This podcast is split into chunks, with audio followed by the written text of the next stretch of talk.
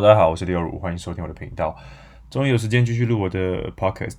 那今天想跟大家分享一个是我最近的 Netflix 片单。其实我是非常喜欢看 Netflix，我每天都会用它用个几小时以上。那我看了非常非常多剧，今天想跟大家推荐几部是跟之前不一样的剧啊，是我新发现的。我看完然后我觉得还不错，跟你们分享。那如果不好的我也不会，我也不会分享啊。好的话我就跟你们分享。但是我先跟各位。呃，打预防针，因为我是一个非常喜欢看剧的人，不管是什么类型的，我都喜欢看。所以啊，可能有些人会特别喜欢看特别的类型。那我的话就是我自己主观的想法啦，所以就仅供参考。我的标准很低啦。那如果你们觉得我的 sense 很差的话，你也可以选择不要看了。对，好的，那我们开始吧，马上就不啰嗦，直接开始介绍我今天要介绍的四部片。第一部剧呢叫做《驱魔面馆》，我觉得它非常的好看，非常的中二啊。他在讲那个有一些驱魔人呢，可以赶走世界上的恶鬼。只要人啊有欲望，有一些做坏事的念头，恶鬼就会看上你，然后附身在你身上，你就会变成恶鬼，你就会去杀人啊，做什么不好的事情。所以呢，这些驱魔人就需要去抓这些恶鬼，然后在当中还有一些亲情的元素啊、回忆啊、呃友情、爱情在里面。我觉得整体来说是还蛮好看的，虽然比较科幻一点，但是我觉得角色很惹人喜欢之外，那剧情也还蛮紧凑的，我觉得蛮舒服的啦。然后当中有带有一些霸凌的桥段，就是一些社会的不公平啊，校园的不公平，你看到会觉得哇，想为他伸张正义。但是当他真的伸张正义的时候，真的还蛮爽的，那个瞬间就觉得热血沸腾。这部片我觉得算是一个可以放松的时候可以看，不需要动脑，它就是一个。呃，很像漫画情节的中二剧啦，我觉得非常热血，还不错。如果你有时间，然后你也喜欢看韩剧的话，又喜欢科幻打斗的话，那这个你一定不能错过。它好像在呃今天就是礼拜一这一天就完结了，就最后最后一集就上线了，大家可以把它追完，就不用担心再等一个礼拜再上下一集了。就是它已经完全的十六集结束了，所以非常的推荐大家。好，那再来是第二部。第二部呢，之前有介绍过一次，就是《眼镜蛇道馆》，它的最新一季出来了。我觉得这部剧真的非常有趣。它是用一个什么威龙小子吗？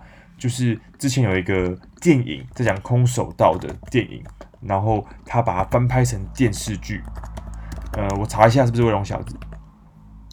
对，小子难缠，它就是威龙小子，小子难缠的一个八零年代的东方武术想象片。然后。我觉得他整个非常非常的热血，然后，嗯、当中带有大量的小朋友的爱情啊，小朋友的呃较量啊，然后长大的过程、霸凌的过程啊，带有，然后这当中都带有大量的空手道在打斗的元素在里面，我觉得还蛮热血的。一集只有二十几分钟而已，非常的小品，非常的中二，而且你的剧情他真的都猜得到。你知道他接下来会做什么事情，就猜得到，但是你还是想把它看完，因为这就是呃剧的魅力嘛，肥皂剧的魅力。但是我觉得它不仅仅是肥皂剧，它还有带有很大量的一个很呃青春的正义啊，呃青春的爱情啊，你会觉得哇，莫名的被这些角色吸引啊。他的角色我也觉得每个都还蛮讨喜的，每个都每个自己的故事啊，所以在人物的刻画上，我觉得还算是不错。然后主角也是一个呃曾经的空手道一个冠军。然后跟另外一个空手道冠军，他们各自开了道馆，然后反正就是跟眼镜蛇道馆有关啦。这个故事真的是我不知道怎么讲它，大家可以欢迎去看，而且真的是很快就可以看完了，因为它一集就二十几分钟而已，总共三季。那我已经迫不及待等第四季上线了，真的很想知道之后的发展是怎么样子。我还蛮推荐，如果你是诶很喜欢看小朋友很热血的剧的话。很喜欢看青春奇幻剧的话，那我觉得这个非常的适合你。它就是只有热血两个字可以形容它啦。对，然后再来第三部剧呢，是我真的最最最推荐各位的。这部剧真的是我近期看过最好看的。它总共有四十八集，非常的长。它叫做《长安十二时辰》，非常的好看。顾名思义，就是在讲这一天当中的所有时辰到隔天早上。长安发生了什么事情？长安被外族入侵，然后有人想要攻陷长安，然后有个叫张小静的死囚，他被叫出来来破案，就是因为他原本是死囚，来破案就可以不用死了这样子。然后就讲他整体来说的破案过程啊。那这因为他的朝代呢在唐朝，很多的人物刻画啊，都是照着文化历史去去撰写的，所以他的一些什么插纸里呀、穿的服装啊、喜欢的呃流行啊，然后当代的诗人啊、贺知章什么等等的，什么二月春风，哎，有救护车，好，我们再拉过去再讲。什么二月春风似剪刀，很多真实的剧情也写了进去，所以非常的让我觉得贴近人心啊。加上它不像现代的那些推理剧一样，有什么电脑啊、鹰眼系统啊，可以找到犯人之类的。它就是在古代的时候，所以它就完全没有任何的科技可以帮助他，他只能凭着线索来办案，凭着去找人相关的当事者来办案，就是让我觉得这样的题材非常新鲜。他在古装的时代做这个悬疑推理的剧情。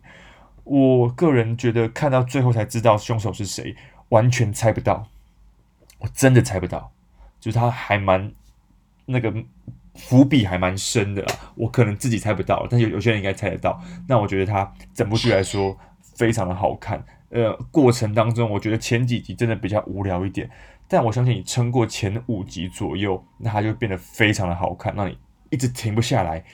我整部剧也看了一个月左右，因为一天看了两三集差不多，它蛮烧脑的，所以它也比较沉闷一点。但是我觉得是，如果你是喜欢这种呃剧情的推理剧的话，那你一定会喜欢它，它不会让你失望的，真的，我非常的推荐。虽然结局可能没有那么的那么的好，不是那么好的结局，但是我觉得这个还是要让大家自己去看啦。所以啊，这一季我最推荐的应该就是这一部了，《长安十二时辰》，你一定要看。哦，这好看，要求好看的，对，然后再来就是最后一部片啦。最后一部片呢是《亚森罗平》，这部片呢，它的名字就是亚森罗苹小说的名字。亚森罗平啊，在我小学的时候是非常喜欢的小说，我有时候都会去图书馆借来看。它有很多不同的故事，不同的，它有点像是罗宾汉的感觉，廖天兵的感觉，就是劫富济贫嘛。他喜欢。呃，不喜欢一些富有的人做的事情，他就去攻击他，去偷他的东西，来帮助有需要的人。可是这个剧很特别的是，他把主角呢刻画成是也很喜欢亚森罗平的一个人，然后他就是像是现代的亚森罗平的概念了，有点像是新呃新世代福尔摩斯这部剧的概念，在现在这个世代，但他是做法就像亚森罗平一样。然后他蛮特别的一点是，他是用黑人来做刻画，主角是一个黑人，然后来做亚森罗平的概念。亚森罗平本身就是一个侠盗嘛，他最著名就是可以变装，变成各种各样的样子。那在剧中真的也是突嗯完美的表现出来，他这个伪装术是非常非常的厉害。我觉得嗯这故事蛮新鲜，蛮吸引我的，加上亚瑟罗平这个这种推理的科幻呃推理的那种侦探剧，我是非常喜欢的。只要有出，我就一定会看。唯一比较可惜的就是它只有五集而已，一下就看完了。那看完之后就是要等接下来再出新的啦，就蛮蛮让人期待的啦。那就等它之后上了之后会怎么样，我来做一些介绍好了。好的，这就是我今天跟大家分享的四部，我觉得诶还蛮好看。如果你有喜欢的话，真的也是可以推荐你。呃，如果你剧剧荒了，那就可以来看一下这是几部剧啦。我相信《长安十二时辰》啊，真的可以让你看很久了。因为它真的集数比较多一点，很多大陆剧集数都比较多，所以会让你可以消耗很多的时间，而且它真的是它非常好看啊。对，好的，那之后呢，如果有发现新的好看的剧，我会来跟大家分享啦。谢谢你们的收听，那我们就下次见喽。之后有机会也会常常录给你们听啦，因为我最近真的太忙，忙了我的频道，我的频道也慢慢的增长当中，还有了我的那个卖场也卖的还不错，我的地鼠选物。我的地鼠选物呢，在冬天的时候生意是比较好的啦。那很谢谢大家的支持。如果你有给我买过东西的话，真的是非常感谢你。因为如果没有你们的话，我就不能继续追求我的梦想。我想要做个自由业的梦想呢，就是靠着这些呃忠实的买家啊，一些我的观众来养活我的。你们都对我来说非常的重要，谢谢你们。那祝你们新的一年可以很顺利，也希望台湾的疫情呢是可以慢慢的趋缓啦。希望真的，嗯，平安降临在台湾当中。谢谢各位，那我们就现在是时间两点零三分凌晨，非常晚，那大家都晚安喽。然后我要去睡觉了，拜拜。